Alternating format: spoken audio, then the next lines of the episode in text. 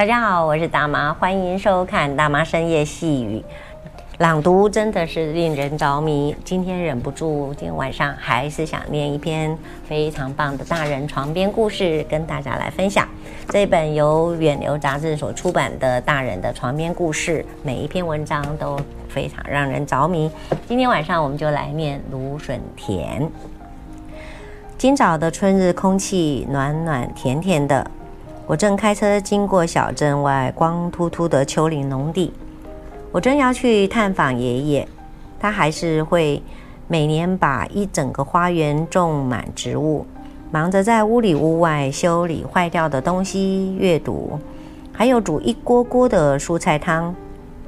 树木开始萌芽，望向地平线时，可以看到树枝上的浅绿色光晕，感觉就像是。第一个真正的征兆，冬天真的就要结束了，将迎来更长、更明亮的白天。我开车到一座小山丘顶的时候，看到一颗热气球飘在一排树木上方，距离很近，又出乎意料，立刻让我开心的笑了。那颗热气球的颜色明亮，有用闪亮布料制成的螺旋形彩带。在空中飘荡着，我看着得到热气球篮子里有几名乘客，想着他们今天会看到什么：粉橘色的早晨天空，一格格整齐有序的田地，刚抽芽的树木，行进中的车子，全都是从一个不寻常的全新视角看到的。你曾有过某个不确定是否为真的记忆吗？你怀疑这可能是一场梦，但它感觉很舒服自在，不像在梦里。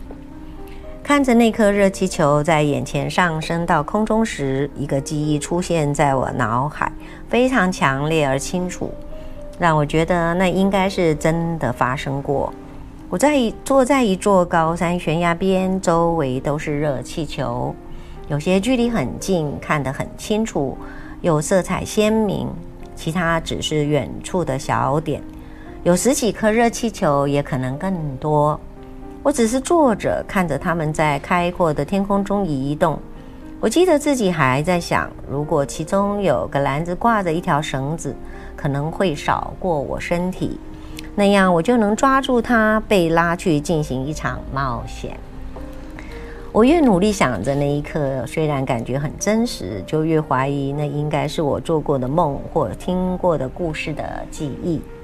我完全想不起自己曾去过哪个会发生这种事的地方，或是在什么时候，或任何确切的相关细节。道路转了个弯，我就看不到热气球了。不过我一直想着伪装成记忆的梦。小时候，我一直确信我在海边。的一颗突出的岩石里找到了一座秘密洞穴，那是在一片石墙中的缝隙，我可以穿过去。我发现里面是个宽阔的空间，布满了闪闪发光的石头、瀑布和浅浅的湖，有钟乳石和石笋，其中一些在中间的尖端处相连。我用手抚过它们的表面，感觉既凹凸不平又光滑。洞穴里的气味掺杂着咸咸的海水味和闷热的夏天空气，我很确定自己身处的一定是一个等着被发掘的藏宝箱。我想我一直把这个记忆藏在脑海深处，因为知道这经不起太多大人的仔细检视。毕竟在我成长过程中，我们去过的湖周围都不是陡峭的悬崖。而是沙地或被茂密的树木围绕，里面都是淡水而非咸水。我猜我一直不想承认那只是个故事，因此多年来都把这段回忆束之高阁，任其蒙尘，未曾检视。我现在已经不大介意知道这些鲜明又看似真实的回忆碎片，有很高的几率是虚构的。我猜这是年纪渐长的标记。我还小的时候，这些回忆似乎证明了世界上存在着某些神奇、超乎寻常的事，而我迫切希望他们是真的。但现在寻常的事对我来说，比飞行或发现被人遗忘许久的宝藏的幻想还要神奇。我想到爷爷在他的工作室里，将一块树柳变成一个碗，用砂纸打磨、雕刻、刨平，直到这个碗能够用来盛装从他树上掉下来的青黄色苹果。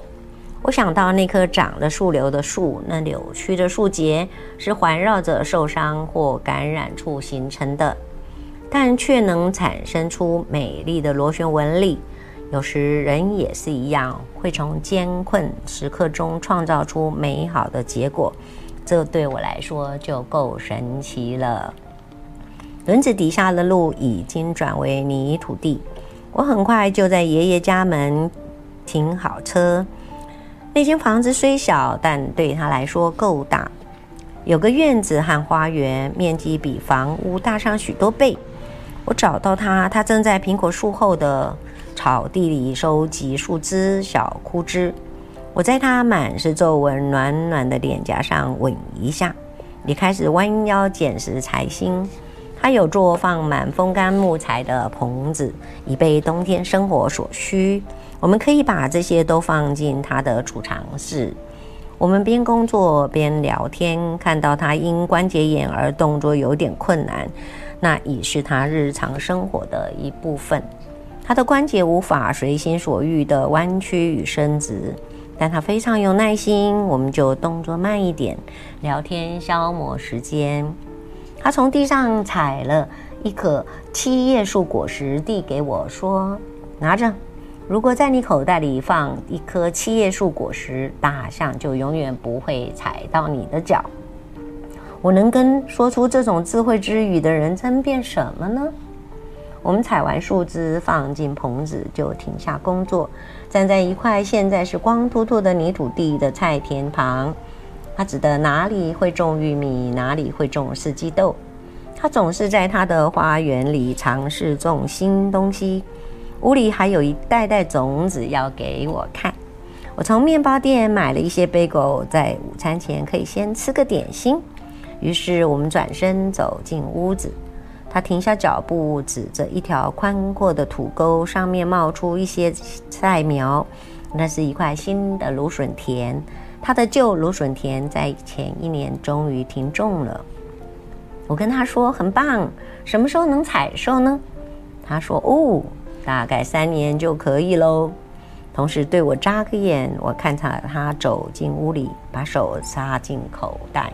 摸着他给我的七叶树果实，我心里想着，这不是梦，这就是现在发生的事。要记得，祝你有个好梦，大家晚安。